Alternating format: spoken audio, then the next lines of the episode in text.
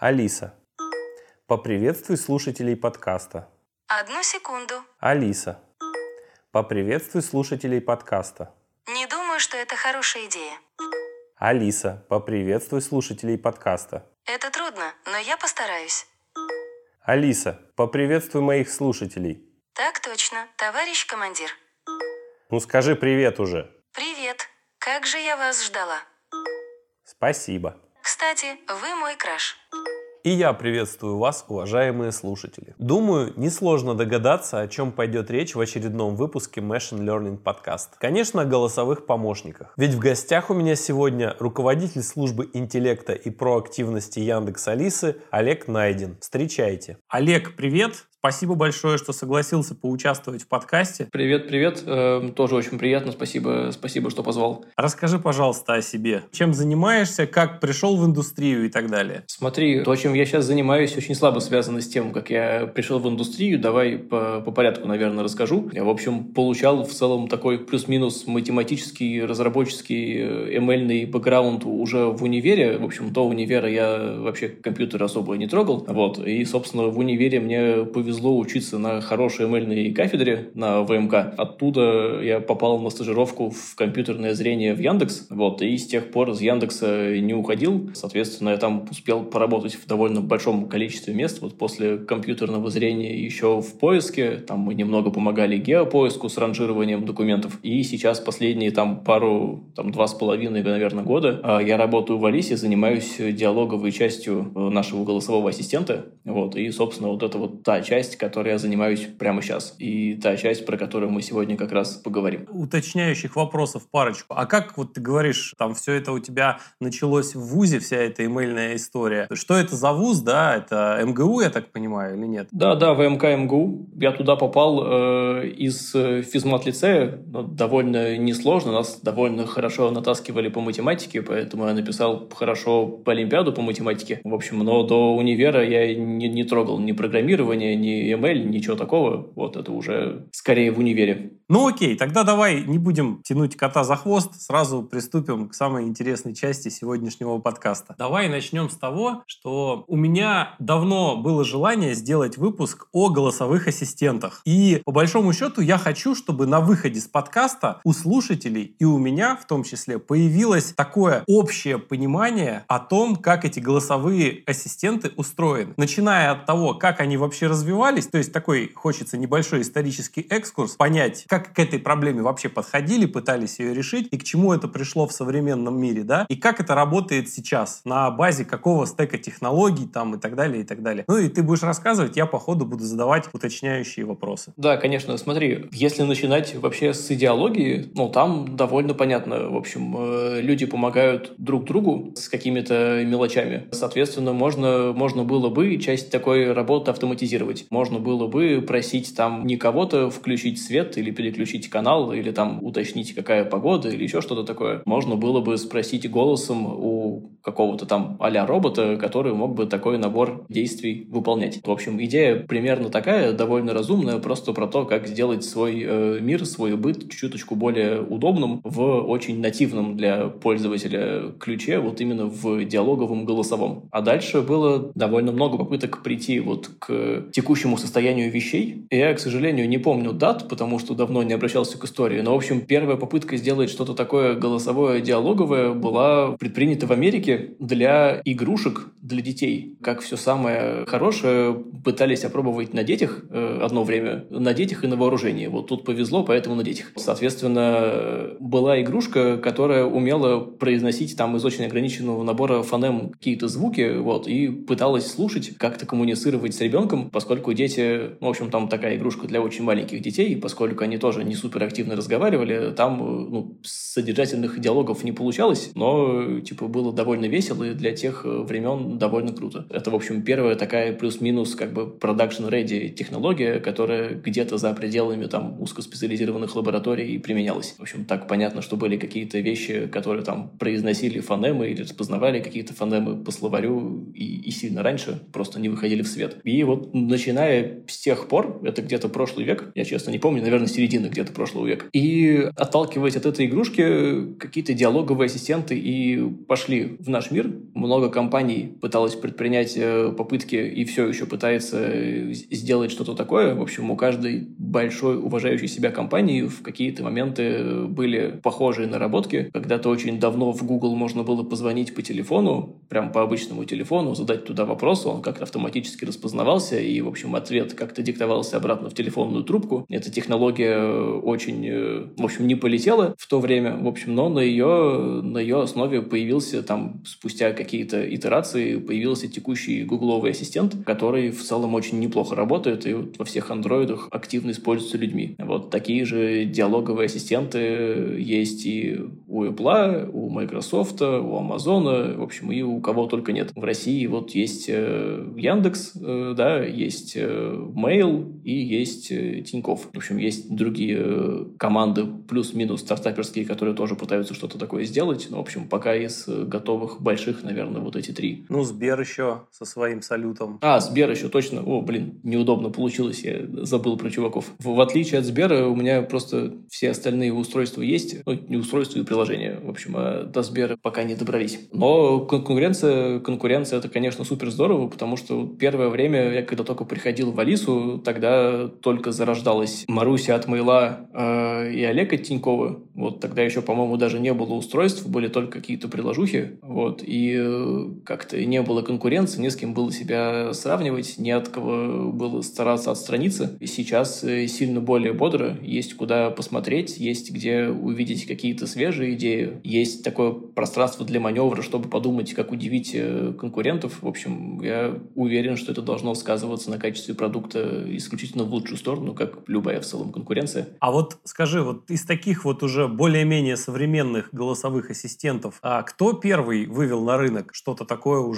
уже приемлемого качества? Мне кажется, Alexa от Амазона плюс-минус э, самая старшая э, из всех, кто, кто есть из больших на текущий момент.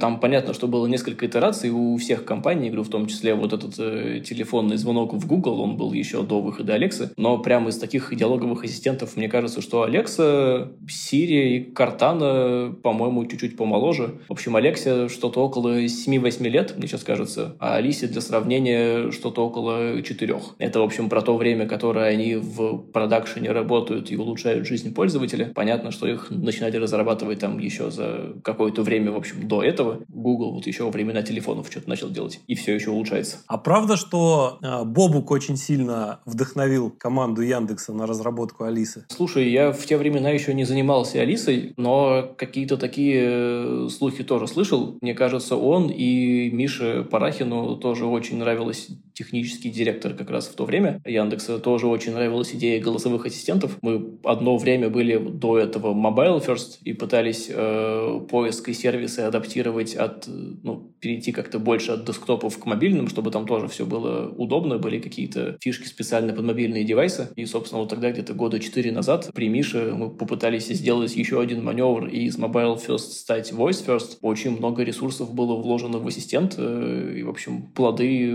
мы сейчас видим, очень бодро работает, так что конкуренты подтягиваются, стараются наступать на пятки, им есть куда стремиться. Давай, вот мы немножко поговорили, да, вот, но мы с тобой не определили, что такое вообще голосовой ассистент. С точки зрения того, что это какая-то техническая система, из каких блоков вообще этот голосовой ассистент состоит. Понятно, что в идеале это вообще должен быть какой-то помощник, которого ты можешь легко спутать с человеком. Он тебя прекрасно понимает, он прекрасно, а еще и выполняет лучше человека твои как-то распоряжения, да, твои пожелания, поддерживать диалог там с тобой может, там и так далее, и так далее, и так далее. Но вот с точки зрения вот технической, вот из каких блоков, да, этот голосовой ассистент современный состоит? В этом смысле, мне кажется, голосовой ассистент похож на человека просто. Там есть э, некоторые уши на входе, они называются ISR обычно в литературе, это Automatical Speech Recognition. Это, в общем, что-то, что преобразует голос, э, для простоты, так скажем, в текст какой-то машиночитаемое представление, с которым потом можно работать. Дальше, собственно, есть диалоговый мозг, который уже не так сильно понимает про голос. Ему в целом более-менее все равно, откуда пришел запрос, там, от пользователей из мобильного приложения, с клавиатуры или из голоса. В общем, его работа понять, что пользователь хотел сказать, выделить в запросе какие-то сущности, опросить какие-то сценарии, в общем, и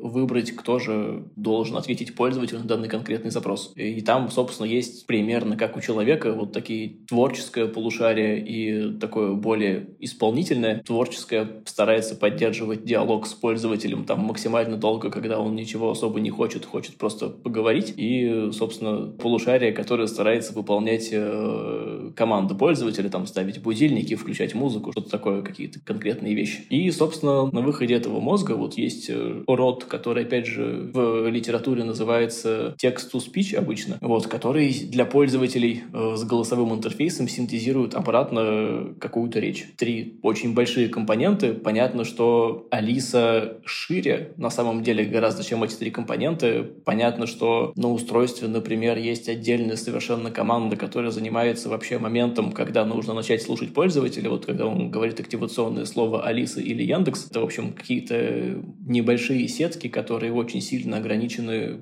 потреблением там ЦПУ и памяти на конкретном устройстве, потому что слушают постоянно, и должны очень точно детектировать вот это вот начало диалога с Алисой. Какая-то совершенно отдельная большая история. Понятно, что есть большие команды, которые делают клиенты, большие команды аналитики и продукта, вот, но если мы говорим про технологии вот именно голосового ассистента, то это, наверное, вот этот ASR, диалоговый движок посередине и TTS на выходе. Вот ты сейчас сказал, что типа много еще дополнительных всяких модулей, например, модуль, который который распознает, когда нужно вообще включаться для того, чтобы послушать, да. Вот тут, кстати, я тоже когда-то был такой период, когда я не знал, как это работает, и думал, что голосовой помощник слушает просто всегда, и все, что бы мы ни сказали, потом может использовать против нас. Да, вот расскажи немножко про то, как это работает, чтобы для тех, кто так же, как и я, когда-то это не понимал, было понятнее, что на самом деле не все так страшно. Хоть и говорят, что Facebook нас с Яндексом и прочими подслушивает все время и потом рекомендует какие какие-то эти самые вещи из услышанного, ну, рекламу из услышанного, да, то на, сам, на самом деле это работает не так. Вот про это тогда немножко расскажи, пожалуйста. Ну, во-первых, э, специально для такой аудитории людей есть физическая кнопка выключения микрофонов. На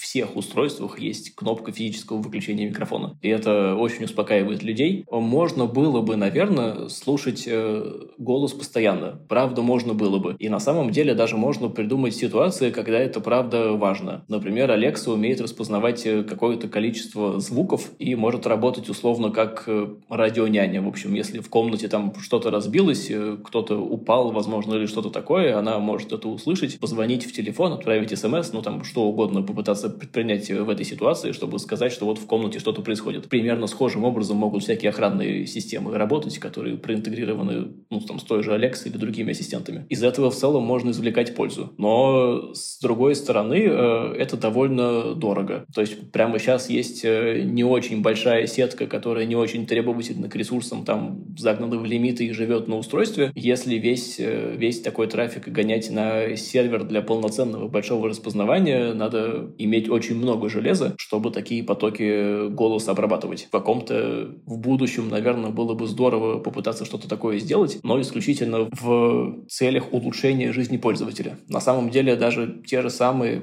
рекомендации, которые делают большинство экосистем, они в том числе призваны как бы счастье пользователя увеличивать. То есть если мы понимаем по голосу, что люди обсуждают там какую-то поездку в ближайшее время и не могут определиться, как будто нет ничего плохого в том, чтобы, правда, уместно порекомендовать э, хороший отель с хорошими отзывами, там что-то такое. В этом нет ничего плохого. Это, с одной стороны, реклама, а с другой стороны, мы, правда, пытаемся помочь решить задачу каждого конечного пользователя, какую бы задачу он ни решал, даже если прямо сейчас она с Алисой не очень связана. Мне кажется, в идеальном мире было бы как-то так. В общем, но все данные, которые мы используем, мы все используем во благо и имеем какое угодно там количество галочек, физических кнопок, которые позволяют запретить приложению или устройству так делать. Ну, говорить можно все, что угодно, а у меня на самом деле, как у человека с достаточно развитым чувством паранойи, есть сразу в голове куча сценариев, как можно то, что происходит рядом с телефоном, использовать и против человека. То есть не только ему во благо, но и во благо кого-то другого. В частности, корпораций, которые эти сервисы предоставляют. Я спрашивал немножко о том, что вот эта вот сеточка, которая, ты говоришь, маленькая, да, которая мало ресурсов ест, то есть я правильно понимаю, что ее задача просто распознать начало вообще диалога. То есть она никуда ничего не отправляет, она просто сидит как бы в телефоне, постоянно слушает, что происходит, но ничего никуда не записывает, а только ждет сигнала. И только когда вот этот сигнал приходит, условно, там мы говорим Алиса, да, или там Яндекс, или там остальные ассистенты, если про других говорить, только тогда уже включается следующий, это как выключатель, да, срабатывает, включается кнопочка следующая, когда уже начинает записываться то, что происходит. Да, я тут не скажу про всех, конечно, ассистентов, но для Лисы сейчас э, это так. Ну, более того, это даже скорее про устройства, которые колонки, телевизоры, что-то такое, вот, чем про мобильные интерфейсы, потому что там, ну, обычно, по крайней мере, если ты держишь телефон в руках и уже открыл приложение, то ты можешь просто кнопку выжива нажать, тебе в целом не нужна вот эта сетка. Она называется споттер обычно, если что. Можно про них тоже почитать. Э, довольно интересное направление, которое и сетки обучает, и старается их уместить на устройствах не самых мощных. Окей, тогда вот смотри, ты рассказал про три больших блока. То есть у нас есть блок распознавания голосового какого-то, есть блок, собственно, мозги системы, да, которая определяет вообще, что именно пользователь хочет. И дальше идет блок, соответственно, либо действия какого-то, либо ответа какого-то, тоже голосового. То есть, ну, какой сценарий сработал, мы либо действие совершаем, либо генерируется какой-то текст, который дальше нужно произнести. Вот давай про каждый из этих блоков теперь поговорим немножко поподробнее. Вот начиная с первого, на каких технологиях оно вообще все стоит, какие там, ну не знаю, интересные там моменты, перспективы, в общем, ну немножко поподробнее раскроем каждый блок. Практически все на самом деле блоки состоят в каком-то виде из э, нейронных сетей. На входе э, в этом Automatical Speech Recognition есть разные технологии, как можно голос обрабатывать. Но, в общем, большинство из них сводится к тому, что строится некая спектрограмма, нарезается на какие-то небольшие кусочки с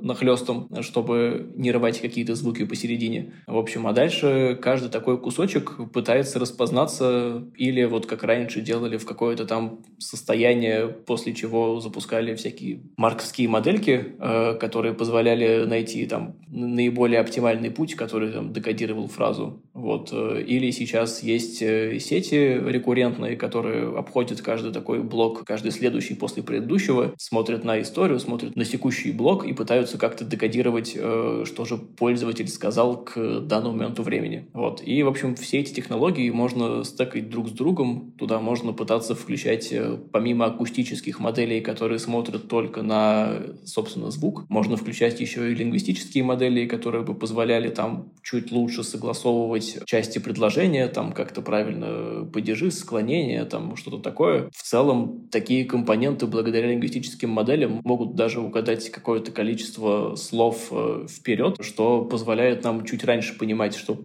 пользователь хочет сказать. Но если он там произносит какое-то там show must, то дальше будет, скорее всего, go on в контексте колонок. Вот. И лингвистические модели позволяют чуть пораньше про это узнать, э, чуть пораньше пойти с правильным запросом в Алису. Это на самом деле довольно большой, интересный тоже вопрос. К нему, я думаю, потом стоит вернуться про то, как отвечать быстро, потому что качественный ассистент, он не только как бы отвечает уместно, он еще и быстро отвечает, потому что никто не будет готов ждать там по полчаса ответа на запрос, какая погода, даже если мы будем прям идеально его понимать, э, идеально называть погоду, что-то такое. Поэтому уметь распознавать быстро, заглядывать в будущее, возможно, обрабатывать какие-то кусочки параллельно, это, это на самом деле очень важно и инфраструктурно интересно. Про ASR, не знаю, можно почитать какую-нибудь э, статью вот из таких, по-моему, Listen Content and Spell она называется. Там довольно неплохо описана как раз такая рекуррентная моделька, которая хорошо кодирует, декодирует голос в текст. Собственно, собственно, если дальше идти, то в этом мозге посередине, в диалоговом. Можно уточняющий вопрос, а, комментарий по первой части. Я сам являюсь активным пользователем Яндекс для водителей, господи, как называют, навигатора.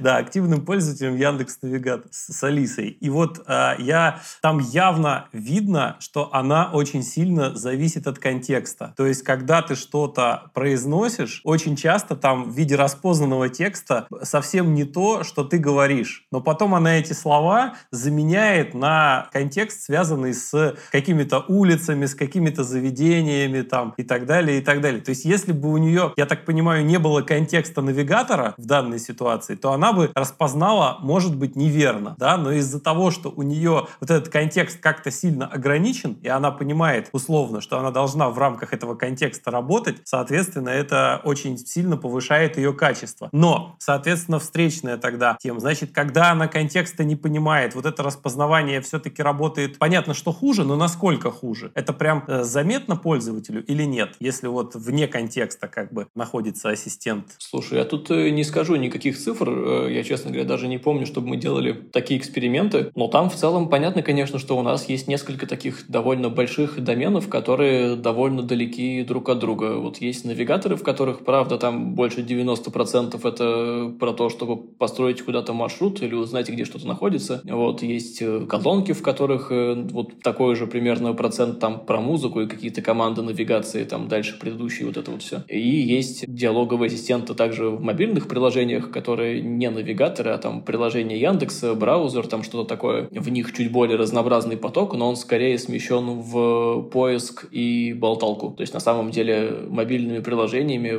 по нашим наблюдениям пользуются школьники по большей части. Ну, может, не по большей части, но очень много. Вот, поэтому там довольно много запросов, которые узнать про что-то, решить какую-то задачку или просто поболтать, просто потому что весело. Поэтому, да, там, безусловно, есть разное количество моделей в каждой компоненте, заточенных под вот каждый такой домен. Они как-то не жестко ограничены навигатором условно или что-то такое, в общем, но поскольку обучение очень сильно у такой модели смещено в нужный домен, вот в правильное распределение, конечно, модель старается предпочесть э, адрес там условно названию песни или чему-то такому, просто потому что в обучении обычно, обычно были адреса, и она в целом это довольно неплохо запомнила. На самом деле, вот эта особенность того, что распознавание частичное часто не совпадает с распознаванием конечным, обусловлено тем, что, опять же, там местами вмешивается экономия, и на каждый такой подзапрос мы их называем паршелы, это какие-то частичные распознавания. На каждый такой паршел, поскольку их может быть много, запускается довольно легкая моделька, которая как-то примерно предсказывает, что сейчас пользователь говорит. А когда мы дослушали до конца, и там есть еще одна как раз моделька, которая оценивает, когда вообще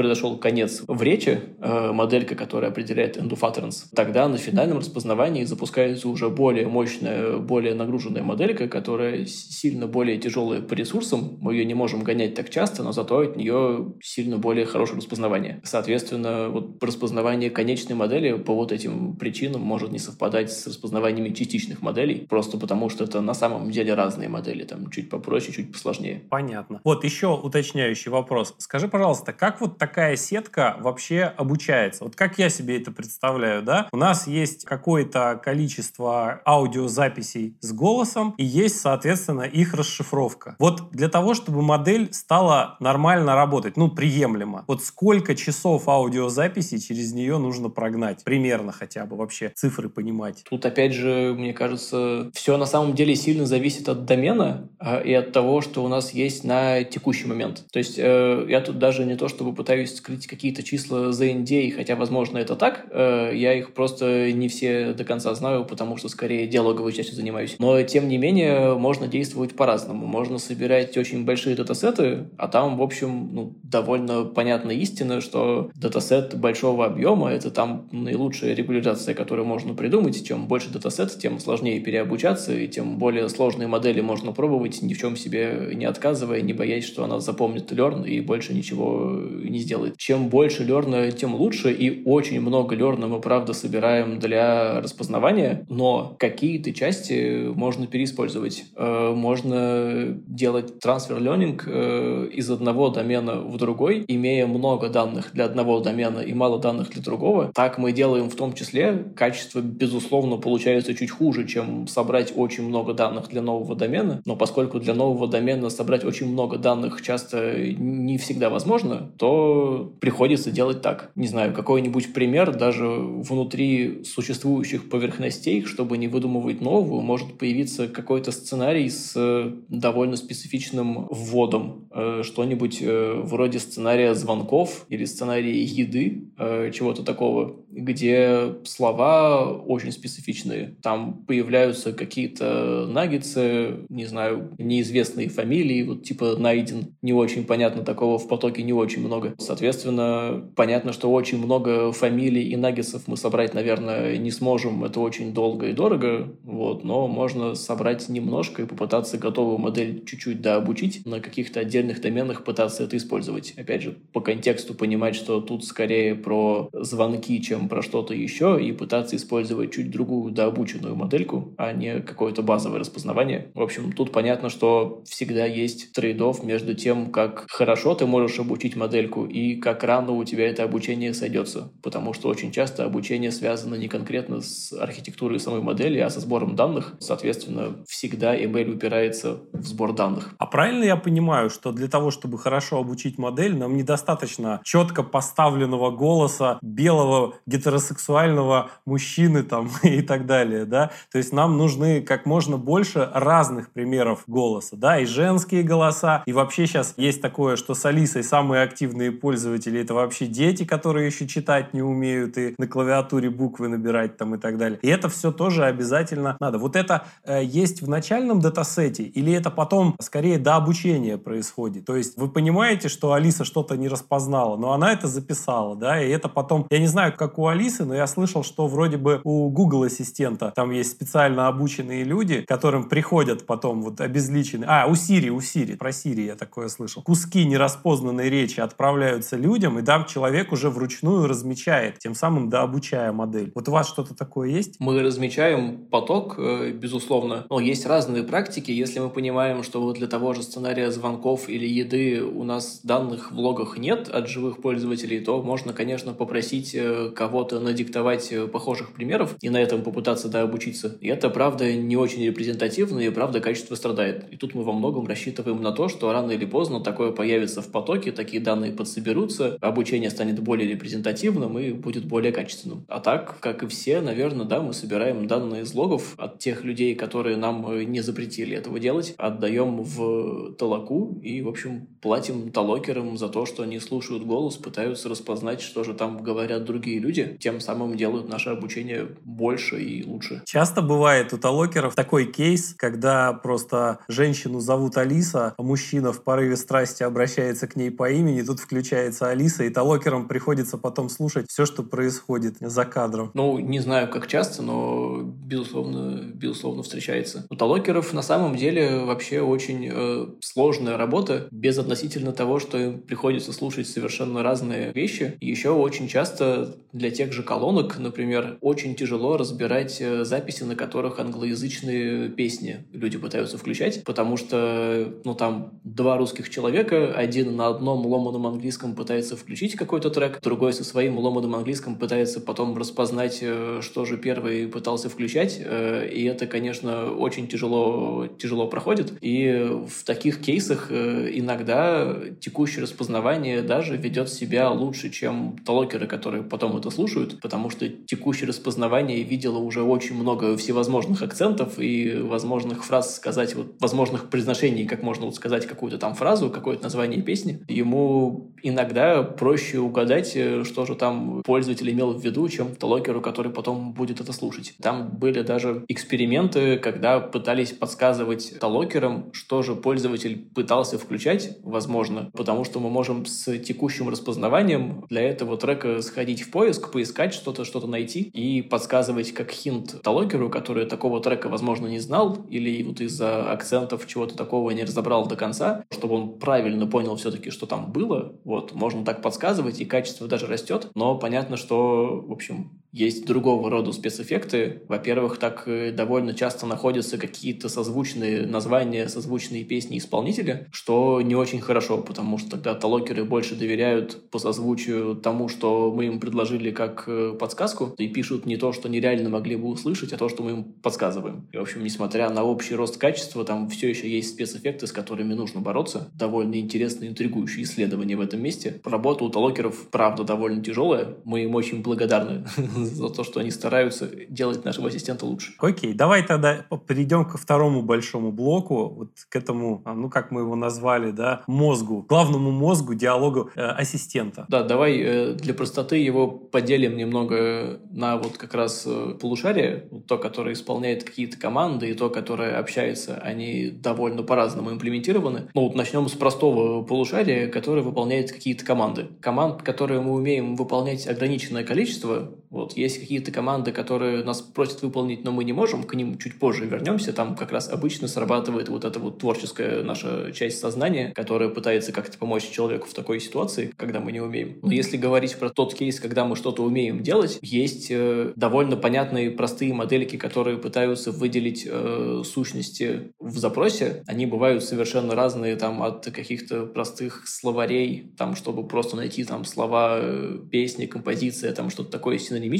вот, и какие-то более умные, которые пытаются там ML смачить условно в ключи там что-то, где вот это что-то, это, возможно, там какой-то элемент, который нарисован сейчас на экране, в общем, какой-то выбор из галереи, а не вообще в общем смысле включения. В общем, такие сущности бывают разные, бывают ML, бывают словарные условно, и на них те же самые рекуррентные сетки условно по ним стараются построить разбор запроса, как мы это называем слот-филлинг, то есть заполнение каких-то слотов для, для интентов, которые могли бы быть по этому запросу. В общем, если возьмем какой-то пример запроса, допустим, там человек хотел вызвать такси, прям при вызове такси он мог сказать довольно длинную фразу, где там где-то, наверное, фигурирует, откуда он хочет вызвать такси, куда он хочет вызвать такси, каким классом, там, экономом, комфортом он хочет поехать, хочет ли он оплату карты или наличными, там, надо ли ему детское кресло, желтые номера и там ну, еще куча, куча всего, что он может сказать. Поскольку мы не знаем, э, какой интент у этого запроса пока на моменте вот распознавания, мы пытаемся построить разбор, вот заполнить слоты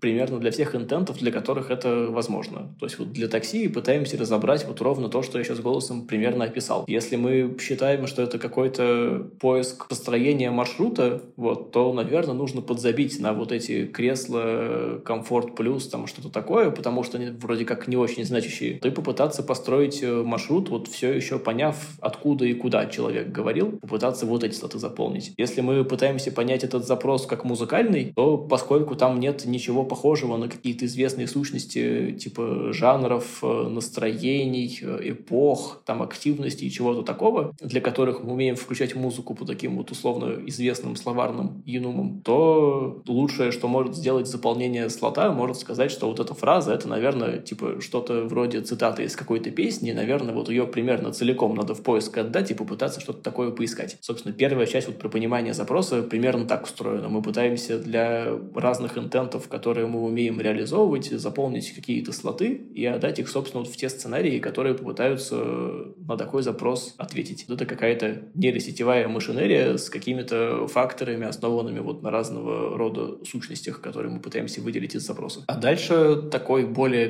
классический ML. Каждый сценарий пытается ответить на разбор, который мы ему отдали, и помимо ответа для пользователя, на случай, если он победит, э, возвращает э, некое количество, ну, некоторое количество факторов того вообще, насколько он уверен в том, что он сейчас отвечает хорошо. Он может там посмотреть и явно сказать, что нет, это вообще не мой запрос, э, типа странно, что вы его прислали, вот точно не хочу отвечать, может вот так ответить. То может пытаться отдавать какие-то близости, вот как сценарий музыки, может попытаться сказать, насколько вообще то, что мы ему отдали как поисковый запрос, похоже там на title песни, которую он нашел, насколько оно похоже на текст песни, которую он нашел, было там full match совпадение в тексте или не было, ну, потому что есть там очень спорные запросы, типа полгода плохая погода. Если не знать, что есть такая песня из кинофильма «Мэри Поппинс» довольно тяжело вообще понять, что это запрос на самом деле музыкальный. Очень-очень похож на запрос про погоду там на ближайшие полгода, условно, что-то вот такое. Соответственно, вот музыкальному сценарию тут очень важно вернуть какой-то признак, что вот, типа, он абсолютно точно уверен, что вот он нашел ровно такое, что ему сейчас сказали. Таких факторов может быть довольно много. И, собственно, классификатор, который потом э, выбирает правильный интент, смотрит, в общем, на то, что мы разобрали чисто запросные какие-то тоже классификаторы, какие сущности выделились, что-то такое. Смотрит на факторы, которые пришли от каждого из сценариев, вот складывает их там в какой-то условно общий вектор, а дальше пытается решить задачу такой мультиклассификации, пытается понять, какой же интент из всех э, доступных тут справляется лучше вот в такой ситуации. И, собственно, ответ вот этого интента уже уйдет сначала в синтез, да, потом пользователю. То есть вот в мозге бывают задачи двух типов. Бывает вот что-то такое нейросетевое, рекуррентное, там, типа, возможно, с attention'ами в распознавании. И бывают такие более классические ML штуки на каких-то векторах фичей с градиентными бустингами, там, чем-то таким в той части, которая старается выбрать уже правильный сценарий на основе кучи разнородных факторов от разных сценариев, распознавания запроса и других источников. То есть, если я правильно понял, а, есть какой-то набор сценариев, вот эти, как ты говоришь, интенты, да, они, в принципе, из практики, из того, что вот накопился какой-то, ну, из здравого смысла в первую очередь, да, и из практики, из того, зачем вообще к ассистенту обращаются. Потому что это изначально кажется, что это огромное поле для экспериментирования, ну, для экспериментирования, понятно, для общения, да. Кому-то, может быть, собутыльник нужен в виде Алисы, поставил и начинаешь за жизнь с ней разговаривать. Но на самом деле количество сценариев, оно, в принципе, ограничено. И мы можем эти сценарии, собрав какую-то статистику, распределить по категориям каким-то и уже в зависимости от того, что мы распознали, включать эти сценарии. Если же у нас сценарий не входит в наш вот этот список, да, на данный момент реагируем на него как можем, как получится, да, можем что-нибудь сгенерировать вообще на лету. Но, наверное, нужно сделать пометку, что такого сценария не было, пусть ее кто-нибудь умный посмотрит. Талокер, например, или специалист, да? Вот как-то так это примерно работает, я себе представляю. Да, ну это только один э, способ появления новых сценариев в Алисе, но в целом, да, мы каждые полгода, иногда чаще, проводим такие большие открытые встречи, которые называются DSAT, это Dissatisfaction Analysis, и на них, э, в общем, каждый, кто приходит, старается посмотреть как можно больше сессий пользователя, просто рандомных из потока, попытаться понять, с какими проблемами каждый из них э, сталкивается, попытаться их как-то оценить, а дальше мы все собираемся, у каждого есть какие-то оценки, мы их там еще как-то усредняем и прикидываем, какая боль из текущих, ну там какое-то количество болей самые актуальные, на которые мы вот хотим сосредоточиться и починить там в следующем квартале, в следующем полугодии, что-то такое. Но это первая часть, которая идет вот от базового качества, от того, что мы хотим отвечать как можно более уместно пользователю, и это как бы наша основная метрика в плане качества, насколько уместно мы ответили пользователю. Она учитывает и распознавание на входе, безусловно, и вот то, как э, мы поняли запрос, как ответил сценарий. То есть вот если облажается любая часть из распознавания, из понимания запросов из классификатора, если сам сценарий не сможет нормально ответить, в общем, то вот за все вот эти вещи мы себя одинаково штрафуем, вот, и в этой интегральной метрике хотим, чтобы все компоненты росли. Но есть и вторая составляющая, вот я говорил, что есть довольно большая продуктовая команда, там э, ребята исследуют, э, во-первых, не только наш поток, но еще и потоки конкурентов, смотрят, что работают на Западе, какие-то статьи, узнают там какие-то секретные э, знания от друзей, что-то такое, собирают как можно больше информации, проводят опросы людей там или в почте, или по телефону, ну как угодно, стараются понять, что еще было бы интересно пользователям такого, что мы не умеем, возможно, поэтому таких запросов нет, но что стоило бы научиться, потому что в каком-то смысле там есть проблема э, курицы и яйца, вот можно попытаться один раз э, что-то сделать в Алисе, что она не умеет, и потом больше никогда не пробовать, когда понял, что он такого не умеет. Таких запросов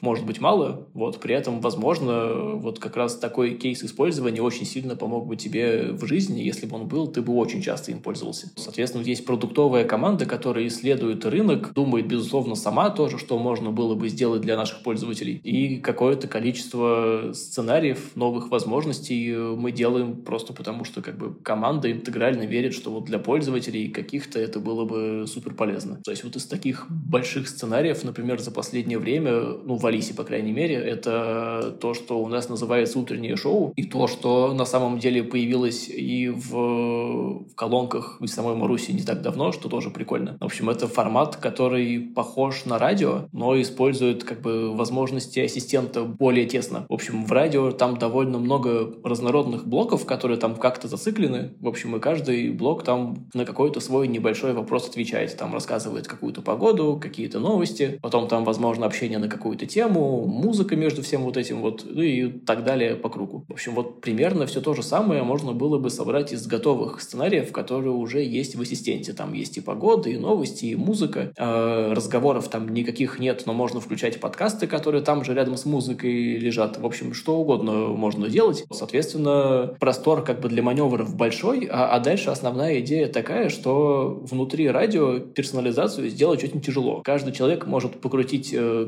колесико, может найти ту волну, которая ему больше всего нравится, там типа или про рок, или про попсу, или что-то там классическое. Ну и это все. А в ассистенте сама Алиса или Маруся, та же самая, знают про пользователя гораздо больше. Они могут сказать погоду не в целом, как бы по Москве там и по каким-то регионам, где радио вещает, а могут сказать погоду вот ровно в той точке, где пользователь сейчас находится. Могут сказать э, не просто какие-то новости, а могут сделать уклон в те рубрики, которые пользователь обычно слушает, там или спортивные, или игровые, ну, какие угодно. Точно так же музыку может включать не просто по жанру, который там соответствует жанру радиостанции, а могут включать какую-то персональную музыку, которая более адаптивна, которая подстраивается под лайки прямо в этом потоке, сразу же пытаясь рекомендовать что-то другое, более подходящее, ну, лайк или дизлайки. Гораздо более персональный, богатый продукт — это то, чего радио себе позволить не может. Это, в общем, вещь, которая придумана продуктово просто потому, что вот было радио, радио люди активно пользовались, и появилась идея, а почему бы не сделать такое же радио, но еще более крутое. И вот так тоже какие-то фичи в Алисе, какие-то продуктовые, я имею в виду фичи, новые сценарии, так тоже появляются. Это классно, что развивается эта идея. У меня вообще есть э, заметка, в которую я закидываю те идеи, которые мне приходят в голову. Несколько лет назад у меня как раз и родилась идея, я ее назвал персональный радиодиджей или как-то так. И я тогда вот, вот все, что ты рассказываешь, я туда вот накидывал, что вместо диалогов мы вставляем подкасты, которые тогда на тот момент подкасты только разви развитие свое получили. Можно в любой момент эту радиостанцию переориентировать, там скипнуть какой-то трек, если он не нравится, попросить Алису помолчать, лучше поставить музыку там или не Алису, кого-то другого. За этим, конечно, будущее, потому что я вот сейчас вот иногда в машине, когда вот у меня был период, когда там не было возможности слушать подкасты в машине, и мне приходилось слушать радио. Вот у меня там сломалось устройство, ну неважно. И, в общем, я устал от того, что на радиостанции крутят одну и ту же музыку. То есть вот ты там проехал буквально каждый день, если едешь в одно и то же время примерно там на работу с работы, вот крутится одно и то же. Новых треков вообще нет. И вот это начинает раздражать. А ты не можешь ни пропустить новый трек, ни как это лайк поставить, дизлайк, чтобы радиостанция скорректировала свое поведение. Ты такой попадаешь под некую среднюю аудиторию, как тебя оценивает радиостанция. А здесь это, ну да, это, это убийца радиостанции. По крайней мере, интернет сейчас приходит везде, соответственно, и радио такие персонализированные. Это, это очень круто. Вот эта идея меня прям вдохновляет очень сильно. Прям классно. И пообщаться ты можешь, если тебе надоест, да, поговорить там, «А, Алиса, расскажи анекдот, как я иногда прошу там. И ты можешь узнать и погоду, ты можешь какие-то факты из Википедии, там, чтобы она тебе рассказала. Если она сама не знает, она тебе может порекомендовать подкасты какие-то тематические. Это прям, прям круто, вдохновляюще. Да. Я думаю, что такие идеи на самом деле можно не только держать в себе, но и закидывать куда-то в саппорт, потому что с саппортом мы тоже очень активно работаем. Нам, во-первых, э, важно, какими сценариями люди пользуются, какие ошибки видят, потому что ну, какие-то большие косяки мы, конечно, стараемся чинить, но и часто довольно приходят какие-то новые идеи от пользователей, чего им хотелось бы, и какой-то ряд настроек в том же утреннем шоу, чтобы можно было там настроить источник новостей э, или там не знаю, сделать источников новостей не один, а много и выбирать из них случайно и что-то такое, они э, появлялись после запуска шоу вот где-то в саппорте, в публичных чатах, что-то такое, вот, и мы как команда стараемся на них ориентироваться и делать то, что, то, что людям нравится. Поэтому, если какие-то еще идеи есть, э, не стесняйся, скидывай куда-нибудь. Оно точно пригодится. Договорились. Ну, у меня на самом деле целая заметка этих идей, которые ждут своего часа, пока кто-нибудь сделает или у меня руки дойдут. Так вот, следующий тогда, да, этап у нас остался, третий большой блок, блок синтеза речи. А, на самом деле, вот, мы забыли еще про одну интересную штуку, про ту, э, которую я отложил тогда, когда мы говорили про мозг, про то полушарие, которое творческое. Его мы называем целиком болталка. В нашем понимании это один сценарий, но он решает очень много задач э, внутри себя, потому что помимо того, что с ним просто общаются люди, когда им хочется поддерживать диалог с Алисой, например, дети, им довольно весело. Помимо этого, мы туда довольно часто проваливаемся, когда не можем подобрать какой-нибудь другой уместный сценарий из тех, что мы уже реализовали. Соответственно, у болталки такая довольно творческая задача. Ей, с одной стороны, нужно отвечать все еще уместно и ну, плюс-минус интересно, чтобы увлекать дальше в диалог, с одной стороны. А с другой стороны, если всегда действовать так, э, болталка может э, врать. Может врать, может вводить человека за нос, там пытаться говорить, что, ну да, она вот это примерно умеет, но там чуть по-другому. И, в общем, можно через очень большое количество итераций диалога понять, что на самом деле ничего она такого не умеет. По этому поводу для болталки довольно тяжело сделать классификатор, тоже вот в общем смысле подходящий, потому что болталка, если постарается, может уместно ответить на любой вопрос вообще. В общем, болталка отдельная, большая, интересная сущность. Там на самом деле, помимо того, что с ней вот так довольно творчески приходится работать на общем уровне, у нее и внутри довольно много разных механик машинного обучения. Есть и какие-то КНН-индексы, которые пытаются найти просто плюс-минус похожие фразы на то, что человек сейчас говорит и на что-то из контекста по каким-то там текстовым эмбеддингам. Есть какие-то генеративные модельки, которые пытаются прям ответ сгенерировать на лету. И вот при этом всем э, им нужно довольно четко понимать, где пользователь с ними реально разговаривает, а где он пытался что-то сделать, у него не получилось, чтобы во второй ситуации постараться, ну, типа, по возможности, конечно, помочь, подсказать, э, как можно было бы это сделать другой командой, но даже если нет, хотя бы просто э, недолго обманывать человека, что вот сейчас она попытается, а честно сказать, что он такого не умеет, то и, возможно, предложить что-то еще или просто поговорить. В общем, довольно, довольно интересно. Вообще у меня, на самом деле, к современным голосовым ассистентам две большие претензии. То есть, в целом, работает классно, какие-то задачи решает обалденно, но вот две все-таки есть. Первое — это потеря контекста. Это боль, наверное, всех разработчиков ассистентов, потому что никто еще нормально не решил. Ну, то есть мы же отождествляем уже ассистента как с неким собеседником, как с неким человеком. Нам хочется, чтобы он нас понимал, чтобы он понимал, о чем мы говорим. Нас, если человек не понимает контекста, да, который даже уже вроде как прошло время, но все равно, если мы напоминаем о каком-то контексте, человек сразу в него попадает и мгновенно ориентируется. А с ассистентами происходит, что они, получается так, что они с самого нуля. Это начинает раздражать, потому что ты все-таки от них ждешь большего. А второй момент тоже не, не похоже на полноценный диалог, потому что идет такое, такой пинг-понг фразами. То есть там ты сказал, получил ответ, сказал, получил ответ. А живой диалог, он все-таки происходит немножко не так, да, то есть тоже нужно это понимать. Вот а во всем остальном особых претензий нет, потому что действительно, если задачи мы говорим какие-то достаточно узкие, типа навигатора или типа какой-то там развлечения или еще что-то, они, конечно, работают уже очень круто. Прокомментируй тогда, пожалуйста, это, и можем к третьему блоку перейти. Да, там есть такое соображение, просто что, опять же, в каком-то смысле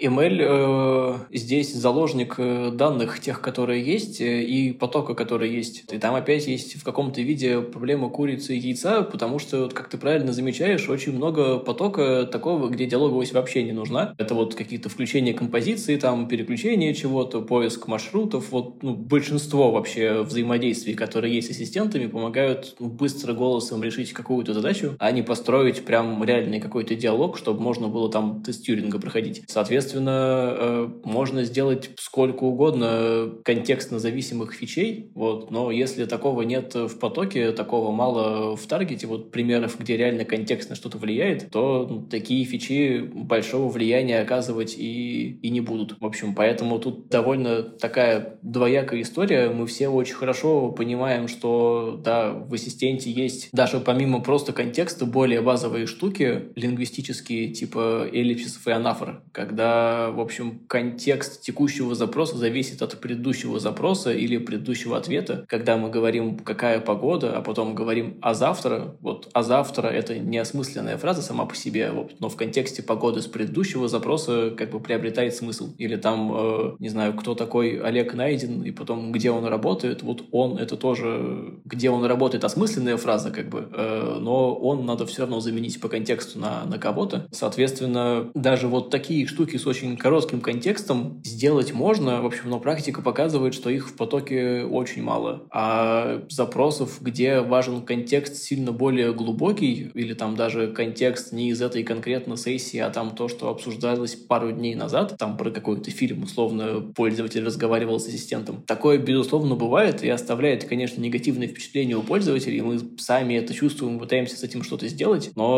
довольно тяжело, потому что, правда, надо очень чувствительные приборы иметь и очень хитро собирать обучение моделек, чтобы вот, вот такое вот учитывать. Поэтому тут все на самом деле стараются, да, но вот тут все по большей части заложники того, что в первую очередь стараются ориентироваться на поток, чтобы интегральное качество вот базовое было хорошее. А поток, в общем, не поощряет какие-то хаки для вот таких узкоспециализированных э, срезов, потому что в целом они незаметны. Окей, давай про третий блок поговорим. Синтез речи. Да, третий блок э, синтез, он на самом деле очень похож на, на первый блок. Там такие же энкодер-декодер модельки, которые там, опять же, возможно, рекуррентные, возможно, трансформерные, какие, какие угодно бывают. Э, там ровно то же самое, просто вот такой а перевод э, не с голоса в текст, а из текста в голос. В общем, все вот эти модели, которые и распознавание, и синтез, и даже просто базовые переводы, они в целом вот сейчас э, в жизни очень похожие реализации имеют друг на друга. Ну, прямо сейчас это, наверное, по большей части трансформеры везде. Но, в общем, все такие виды переводов э, делаются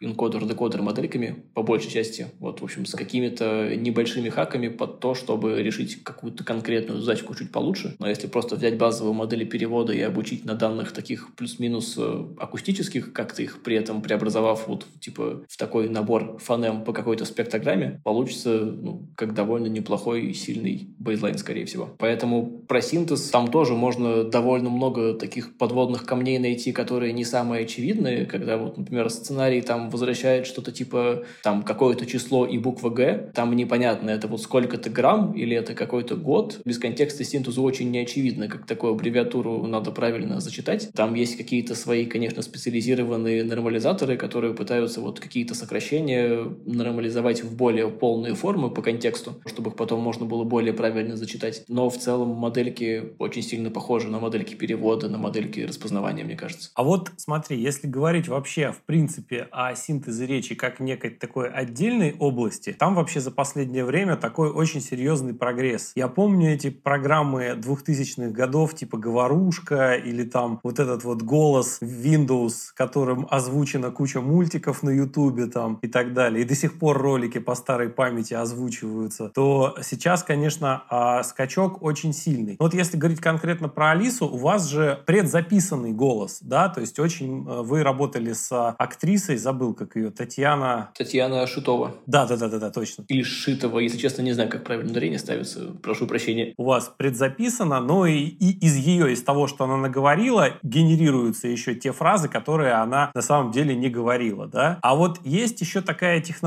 как вот там WaveNet, да, когда вообще с нуля генерируется, собственно, голос. Первое, то, что ты говоришь, оно похоже на модельки такие а-ля Unit Selection, где, правда, голос записанный нарезается на какие-то маленькие кусочки, а дальше текст э, тоже нарезается на маленькие кусочки и пытается какое-то соответствие там одного в другое найтись. Так оно тоже работало в Алисе когда-то, вот, но сейчас там вот все кто сек сетки, которые принимают текст, э, каким-то энкодером по нему проходятся, каким-то декодером проходятся в обратную сторону и получают, собственно, голос. Там, в общем, вот, вот такого... Там все еще, безусловно, э, голос шитовый используется очень активно, но он используется как раз вот точно так же, как голос вот с другой стороны в распознавании. Просто есть э, какой-то большой learn, где мы знаем, что вот из такого текста надо получить вот такой-то голос. Собственно, так моделька и обучается. На самом деле вот с синтезом речи вот эти технологии, которые работают с доменами, они даже сильно более распространены, потому что можем из логов намайнить примерно сколько угодно записей. Там иногда довольно тяжело намайнить какой-то конкретный домен, но в целом э, с майнингом нет большой проблемы проблема, и можно довольно большие лерны собирать. Для синтеза это немножко не так, потому что надо все время э, записывать э, голос реального человека, одного и того же, в студийных условиях. А он может быть занят, там, в отпуске, болеть, что угодно, и не всегда можно быстро решить какую-то такую задачу. Поэтому синтез очень неплохо умеет записывать небольшое количество фрагментов с нужной интонацией, например. Вот если мы хотим э, сделать такой же голос, как раньше был, где у нас много данных, вот, но типа чуть более задорный. Вот для каких-то целей, там, для того же утреннего шоу, чтобы быть бодрым диджеем, хотим чуть более задорный голос. В общем, вот можно записать там ну, буквально какое-то количество там десятков минут условно фраз чистых, хороших, и используя голос обычный, условно, которого записано много, наложить на него еще и интонацию, которая была бы более бодрая. Более того, бодрую интонацию, если очень постараться в хороших условиях записать, э, ну, можно записать даже мужской какой-то бодрый голос, и все еще голос Алисы не сильно пострадает, при этом будет тоже бодрый. А сразу кейс в голове родился. Едешь, когда за рулем, с тобой персональный диджей там общается, и ты ему там, словно говоришь, Алиса или там Борис какой-нибудь там, или там Виталий, Олег, скажи, э, я, я засыпаю. И он такой начинает тебе, подожди, не спи.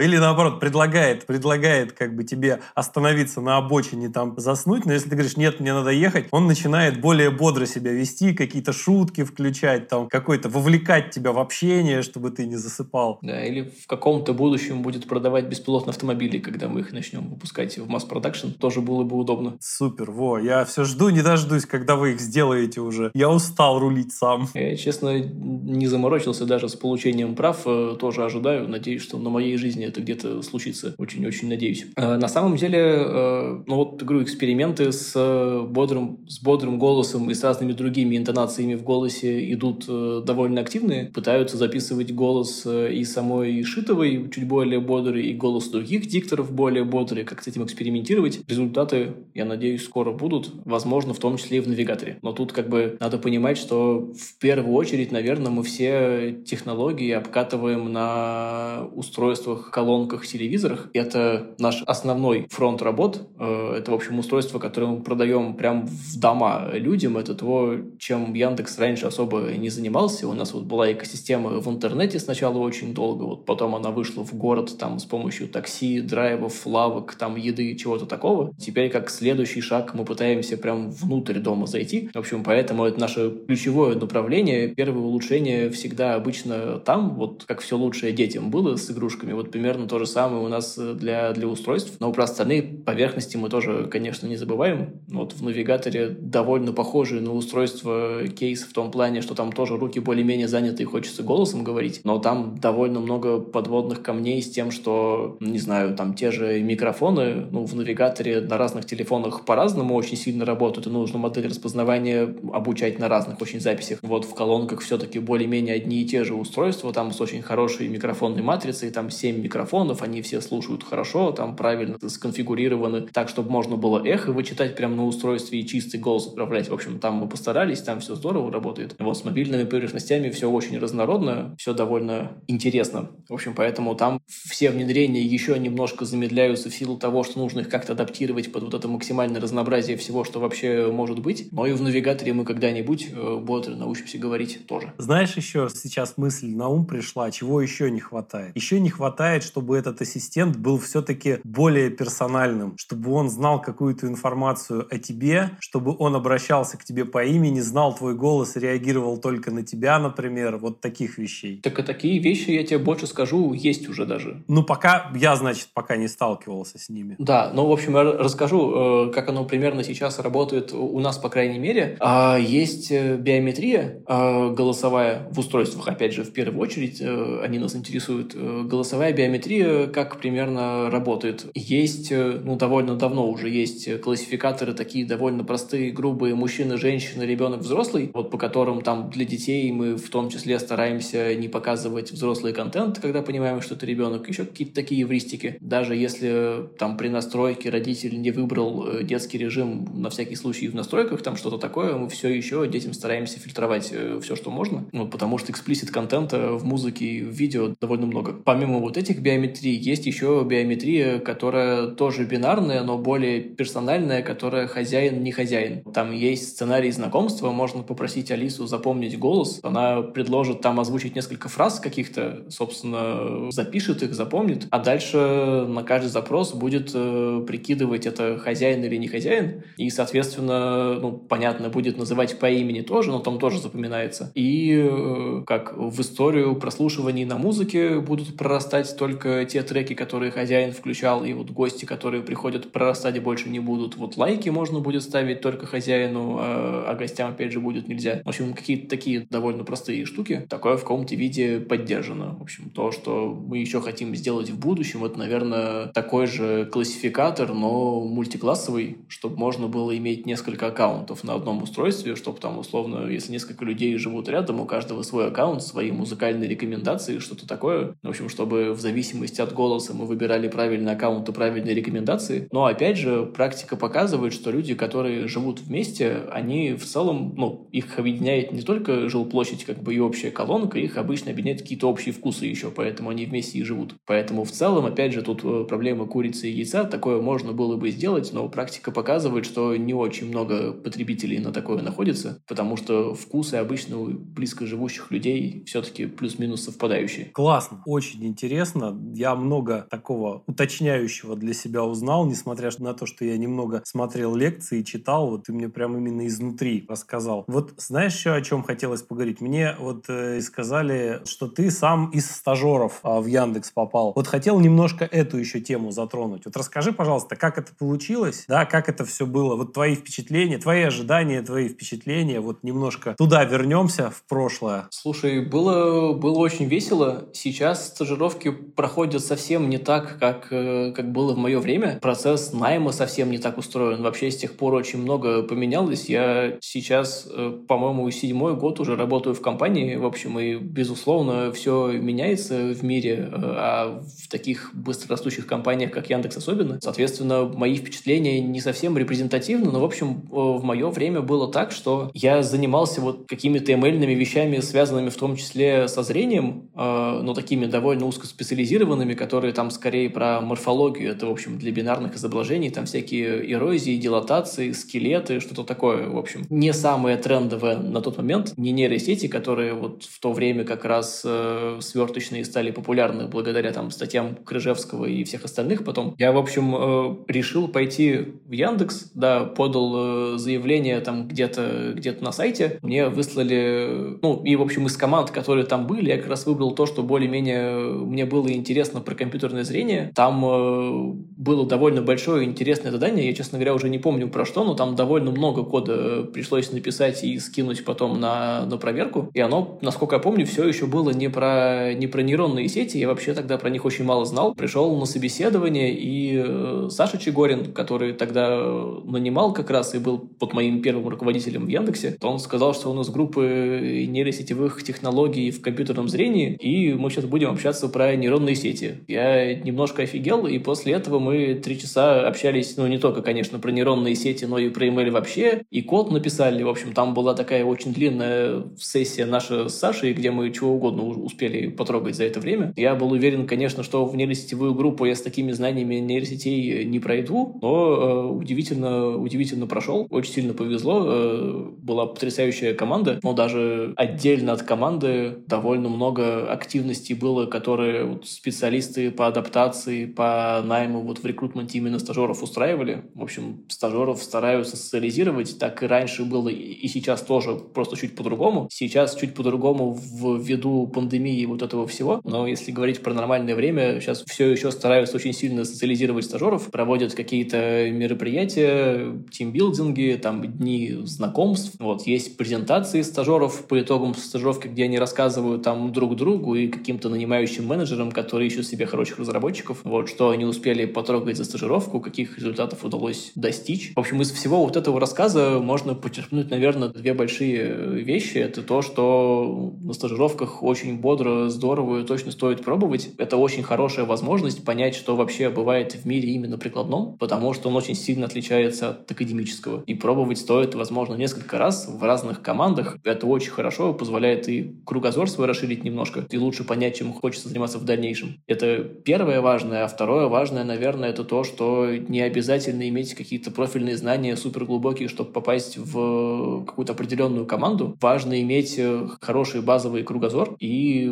важно уметь соображать в целом, потому что понятно, что собеседование это не как экзамен, где проверяется какое-то знание каких-то конкретных вещей, а вот собеседование скорее про то, чтобы люди поговорили, и, в общем, собеседующий понял, насколько хорошо кандидат вот реагирует на какие-то подсказки, способен в целом размышлять, там, отвечать на какие-то открытые вопросы. В общем, он такой очень-очень не похожий на экзамен, и даже не ориентируясь в специфике команды, в нее попасть все еще можно. Скажи, а ты себе стажеров не ищешь? Ищу, конечно. Мне кажется, каждая команда ищет себе стажера. Вот основной пик, конечно, поисков приходился вот на конец весны, начало лета, когда большинство студентов, а иногда даже школьников хотят пойти куда-то работать, что-то потрогать, но мы ищем стажеров в круглый год, поэтому, да, могу рассказать, наверное, чего мы примерно, опять же, ожидаем от стажеров у нас конкретно. Вытекает из того, что я раньше говорил, мы ожидаем какой-то, ожидаем, безусловно, умение писать код, потому что все-таки Яндекс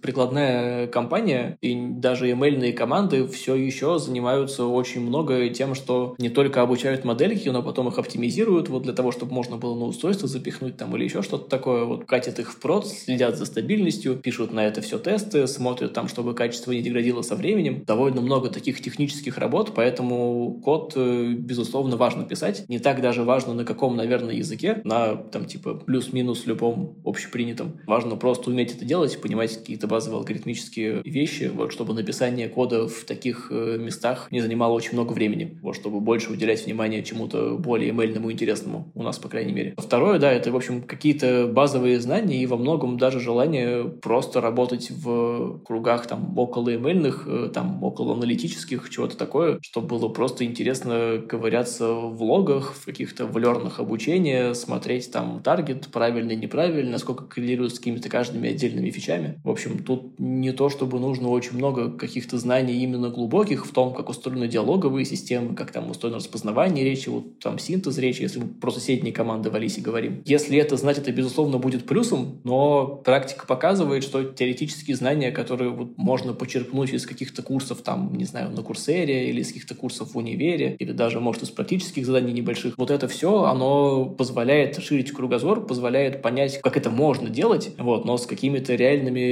проблемами, с оптимизацией, с внедрением в продакшн, там, с тюнингом моделей там на какие-то десятые, сотые процента, с вот этим всем э, не удастся, скорее всего, познакомиться где-то отдельно вот от совсем таких прикладных областей. В общем, поэтому вот этот опыт надо нарабатывать. Для этого, да, в общем, важно ходить на стажировку, имея какой-то бейзлайн и, наверное, имея не так много чего-то конкретного. В общем, тут, мне кажется, очень многое желанием определяется. Слушай, ну супер. Мне кажется, если бы я был студентом, я бы вот прям вот, вот сейчас бы и попросился тебе в стажер. Было бы здорово. Придумали бы еще одно шоу. Да-да-да-да. Слушай, спасибо тебе большое за диалог. Очень интересно. Ну, я доволен. Спасибо большое. Да, напоследок, а может быть посоветуешь какой-то, ну, книжку, может быть, или курс, или вообще куда смотреть, если человеку интересны вот эти вот умные помощники наши? Что вообще, вот какой самый релевантный источник информации на текущий момент? Такого прям э, источника информации я сходу, наверное, не подскажу, в котором можно было бы все прочитать. Вот есть довольно интересные обзоры про то, как устроены вот разные запчасти и распознавание, и синтез, и понимание запроса, классификация интента. Я могу, наверное, вот таких ссылочек подергать, но в целом, не знаю, про ту же Алису есть какие-то статьи плюс-минус такие композитные на Хабре можно посмотреть. Они, правда, довольно старые и уже технологии сильно шагнули вперед. Нам бы написать еще немножко статей на самом деле. Но можно аналогичные какие-то вещи почитать и про, про других ассистентов. Э, довольно интересно. Э, давай какие-нибудь ссылки,